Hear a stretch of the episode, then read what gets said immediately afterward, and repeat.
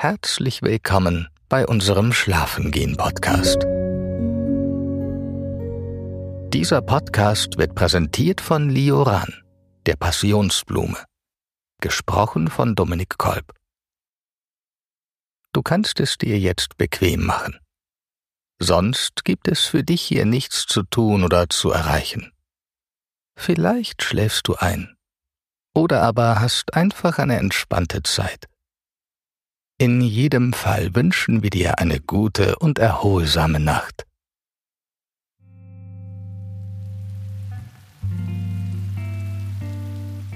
Der Himmel war grau. Die Schwaden der Regenwolken hingen tief, und ich hatte das Gefühl, sie mit meinen Fingern berühren zu können. Ich trat aus der unterdachten Terrasse heraus, legte meinen Kopf in den Nacken und spürte den feinen Nieselregen auf meiner Gesichtshaut. Der Regen war lauwarm. Die Luft, die mich umgab, war ebenso warm und feucht. Langsam bildete der feuchte Film auf meiner Haut kleine Tropfen, und ich spürte sie zuerst auf meinen Wangen, dann auf meinem Kinn und zuletzt auf meinem Hals, ehe sie in meinem T-Shirt verschwanden. Nichts erinnerte an den gestrigen Tag, an dem ich hier ankam und mich von der Sonne am Pool bräunen ließ. Gestern waren es noch über 35 Grad, wolkenloser Himmel, blau über blau, Fischreiher am Himmel, schwalbenartige Vögel in weiter Höhe. In der Nacht auf heute wurde ich wach von einem gnadenlosen Gewitter. Ein Blitz ereilte den nächsten. Auf Donner folgte direkt ein weiterer. Der Wind heulte und der Starkregen prasselte gegen meine Fensterscheibe. Ich kuschelte mich unter meine Decke und schlief irgendwann wieder ein, begleitet von dem tosenden Rhythmus des Gewitters. Nun, wo der Tag erwacht war, stieg ich aus meinem Zimmer auf die Terrasse und blickte auf die Reste der Nacht. Der riesige, aufblasbare Plastikflamingo, der seinen Platz im Pool hatte, war gegen die Rosen geblasen worden. Ihm war die Luft ausgegangen. Traurig hing er in den Dornen. Zudem schienen mir die Rosenbüsche im Allgemeinen etwas kahler zu sein. Zwei der Sonnenschirme hatte es aus den Ständern gezogen. Sie lagen nun auf dem Rasen. Ich stieg die Treppe hoch Richtung Wohnhalle. Vajan war dort mit einem Wischmopp beschäftigt, die kleineren Überschwemmungen aufzuwischen. Der Lampenschirm in der Mitte der Halle sah etwas lediert aus. Zudem hing eine Badehose an ihm. Ich konnte mir ein Grinsen nicht verkneifen, sah es doch etwas ulkig aus. Ich grüßte Vajan, der mir meinen Gruß erwiderte. Es war bereits Nachmittag, hatte ich doch so lange geschlafen.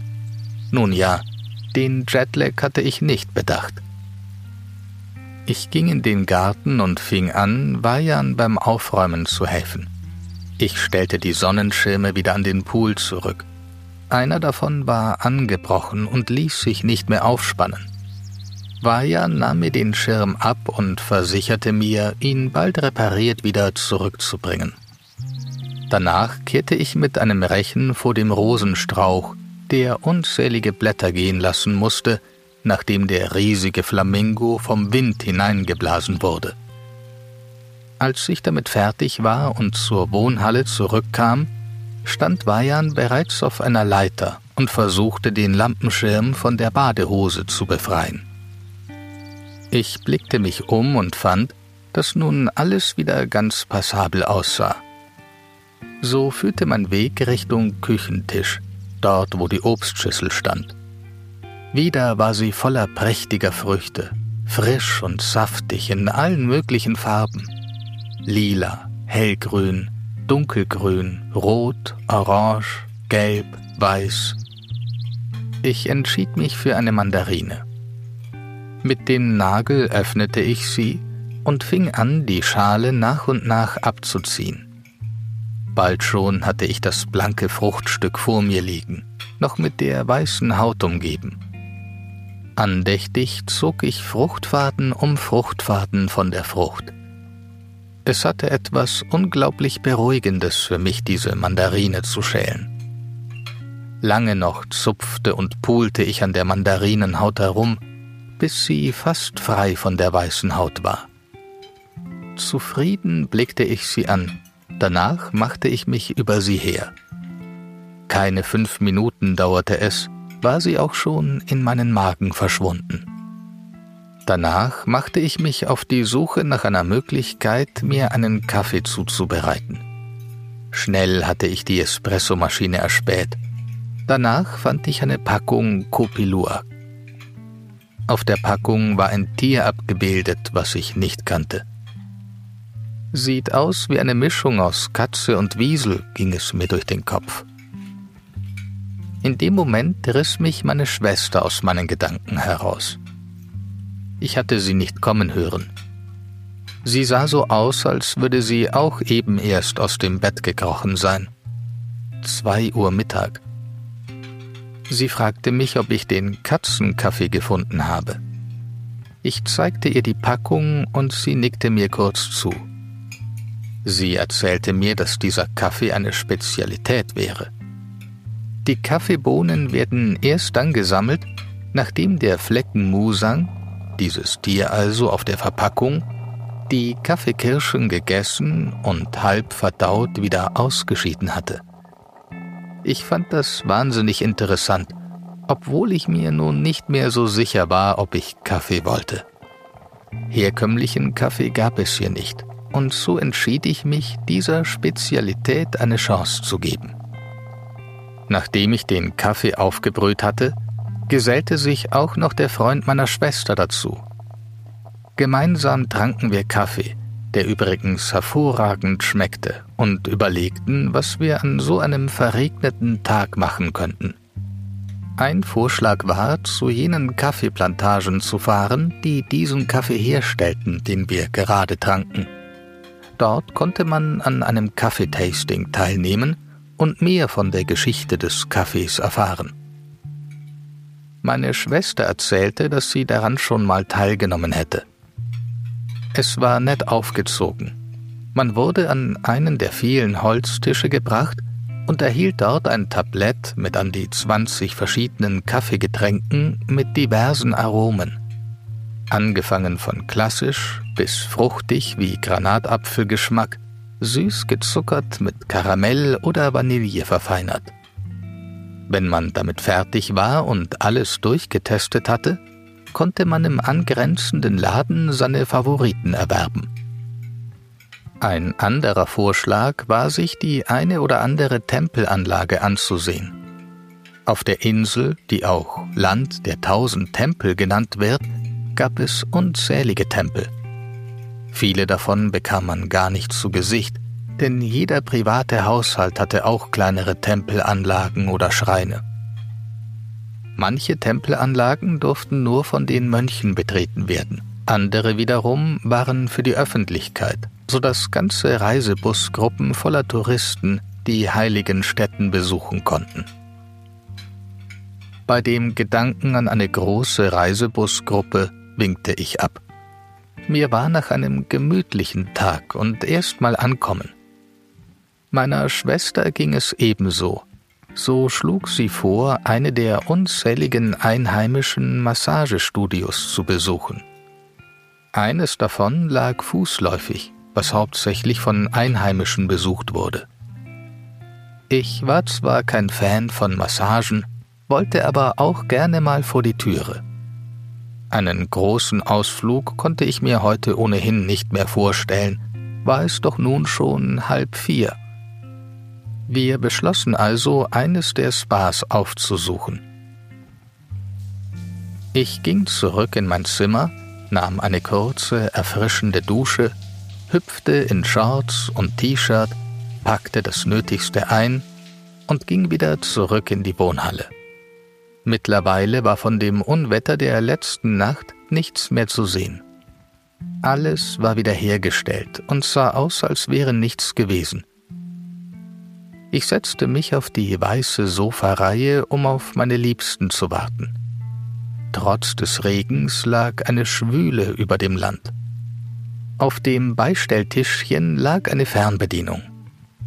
Ich nahm sie und entdeckte das Symbol für Ventilator, den ich daraufhin auch sofort einschaltete. Ich blickte an die Decke und sah die Flügel des Ventilators, wie sie begannen zu rotieren. Erst langsam, dann schneller und immer schneller, bis die Flügel nicht mehr einzeln zu erkennen waren, sondern nur noch weiße Kreise zogen. Warme, feuchte Luft streichelte meine Wangen und ich lehnte mich zurück an die Rückenlehne. Ich fühlte mich selig und leicht wie eine Feder. Ich genoss es sehr, hier in Gesellschaft zu sein und fernab aller Arbeit hier etwas Ruhe zu bekommen. Die Arbeit zu Hause oder besser die Arbeit auf der Arbeit zu lassen. Abzuschalten. In den Tag hineinzuleben. Wie leicht es mir hier fiel. Abends zu Hause fiel es mir sehr schwer, bei meinem inneren Denker den Ausschaltknopf zu finden. Nachts vor dem Einschlafen dachte ich daran, ob ich dieses oder jenes erledigt hatte, diese E-Mail noch versendet hatte. War ich dann mal eingeschlafen, wachte ich plötzlich wieder auf und fragte mich, ob ich alles für den nächsten Tag vorbereitet hatte damit dieser mit dem Kunden reibungslos über die Bühne gehen konnte. Danach lag ich oft eine Stunde wach, bis ich endlich bis zum Morgen weiter schlafen konnte. Wie so oft kam ich morgens nicht gut aus dem Bett, fühlte mich gerädert, mein Bäcker snuste und snuste mit mir um die Wette. Und wie immer, wenn ich im Urlaub war und feststellte, wie leicht das Leben sein und ich mich auch frei fühlen konnte, dachte ich daran, den Job zu wechseln. Ich war mir nicht mehr sicher, ob ich ein Leben mit einem Job verbringen wollte, der mir zwar finanziell mehr als genug Entspannung verschaffte, dafür alles andere von mir einforderte und abverlangte. Wann hatte ich zuletzt einen entspannten Abend mit Freunden verbracht? Ich wurde schon gar nicht mehr gefragt, ob ich mit jemanden abends etwas unternehmen wollte, da ich ohnehin absagte.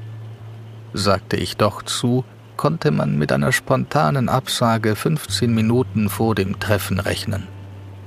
Das hatte mir schon die eine oder andere Rüge eingebracht. Zu Recht, wie ich jetzt feststellte und am Wochenende war es meist nicht besser. Motiviert und entschlossen nahm ich mir vor, in den kommenden Tagen meine Lebenssituation ernsthaft zu überdenken. Meine Schwester und ihr Freund trafen nun ein und rissen mich aus meinen Gedanken. Sie hatten sich ebenfalls umgezogen. Frisch und gut gelaunt machten wir uns auf den Weg. Wir traten aus dem Tor hinaus und nahmen wieder den Weg durch das Bewässerungssystem der Reisfelder. Es musste gestern sehr viel geregnet haben. Das Wasser war über den Kanal getreten und war braun.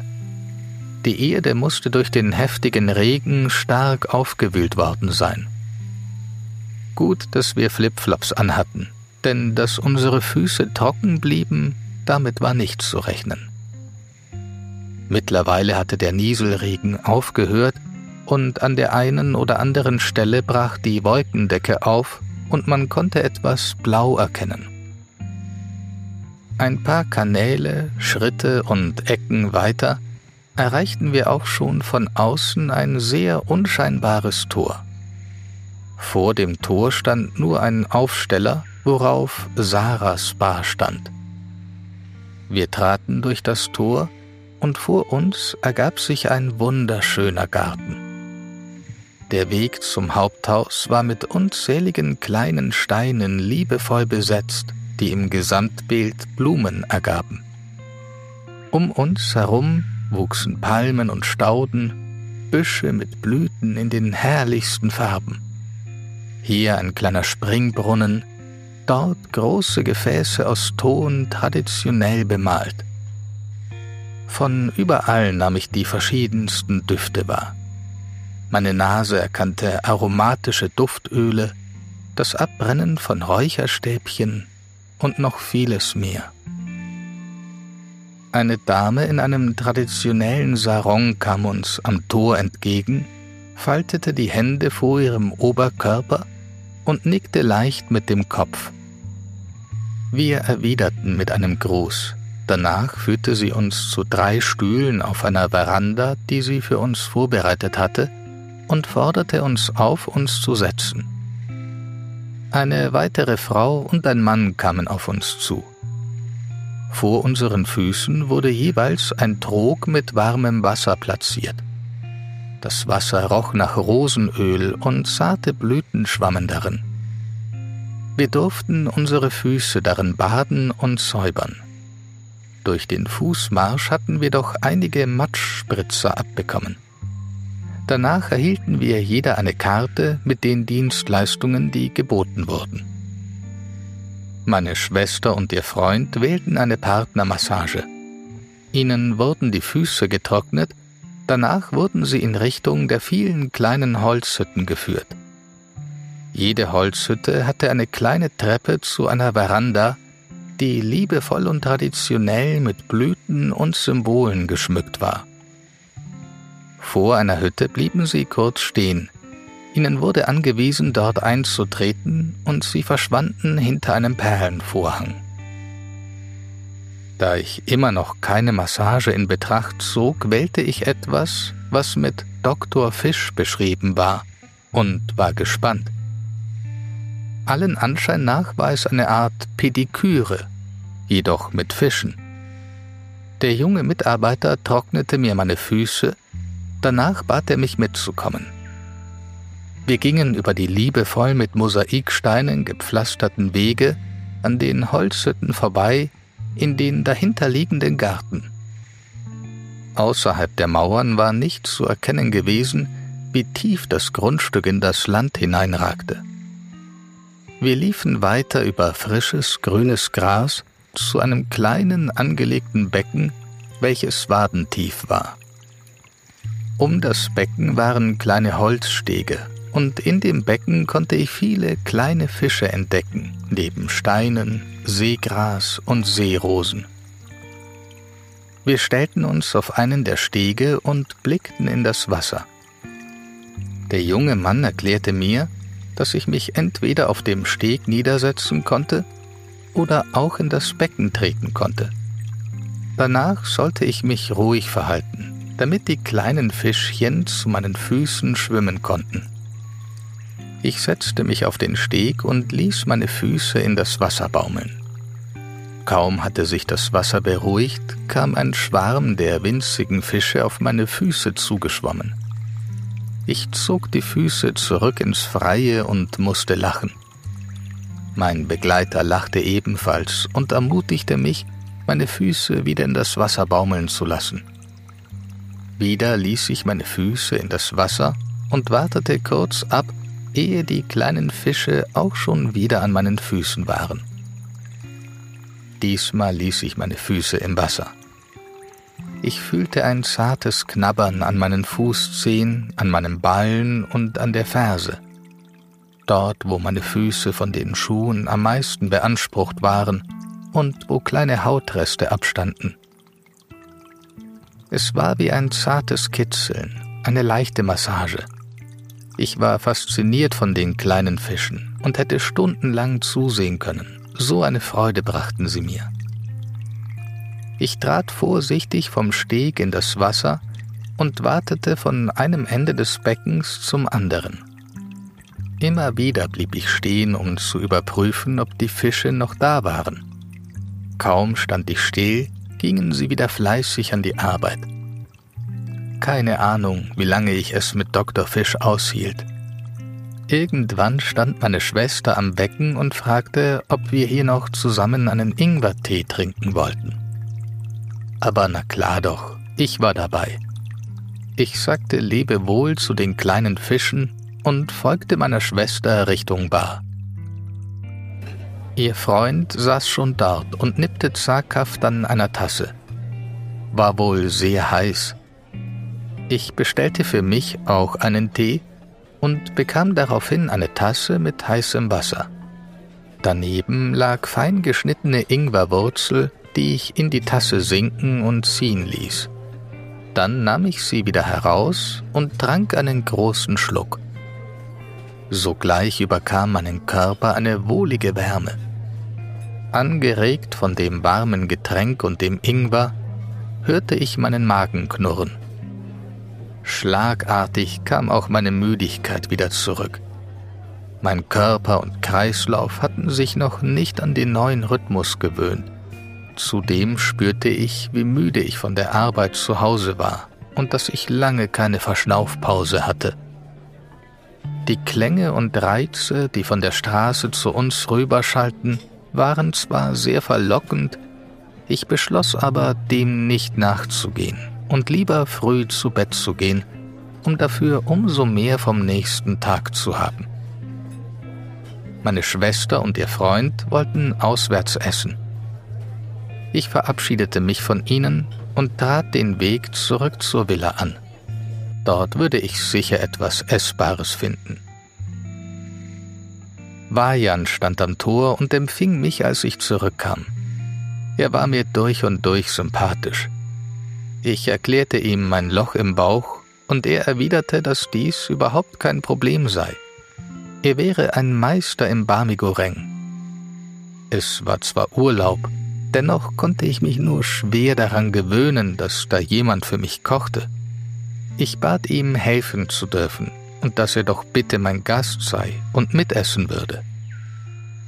Ich merkte sein Zögern. Offensichtlich war er unsicher, ob er das Angebot annehmen durfte. Ich bat ihn nochmal und er willigte dann ein. Wir gingen in die Küche. Er wies mir Knoblauch, Chilischote, Zwiebeln, Karotten und etwas Kohl zu und bat mich, diese fein säuberlich klein und in Streifen zu schneiden. Er übernahm das Anbraten, tat Erdnussöl in einen Wok und legte das Gemüse hinein. Allerhand Gewürze und Soßen, die ich nicht kannte, träufelte er in den Wok, tat dünne Nudeln hinzu und kochte sie im Saft des Gemüses weich. Zum Schluss schlug er noch zwei Eier darüber und fertig war das Gericht. Es ging erstaunlich schnell und sah, wenn er es tat, so einfach aus. Ich bin mir sicher, ich würde zu Hause ewig dafür brauchen. Ich deckte den Tisch, danach setzten wir uns an ihn und begannen zu essen. Ich war froh und dankbar über dieses köstliche Mahl. Dazu tranken wir wieder Kokoswasser aus der Kokosnuss. Während wir speisten, löcherte ich Vajan mit Fragen und bat ihn gleichzeitig, mich nicht als unhöflich zu empfinden, da ich so neugierig war. Ich versuchte ihm zu erklären, dass ich einfach sehr interessiert an anderen Kulturen und Lebensweisen war und gerne darüber hörte. Und Vajan begann zu erzählen über seine Hütte in den Reisfeldern am anderen Ende der Insel, seine vier Kinder und seine Frau. Über sein Glück, diesen Job hier ergattert zu haben und keine Sorge hatte, seine Familie ernähren zu können. Wenn dieses Haus von Urlaubern gebucht wurde, lebte er mit ihnen darin, weil das einfacher war für ihn. Manchmal kam er, vor allem in der Hochsaison, zwei bis drei Monate am Stück nicht nach Hause.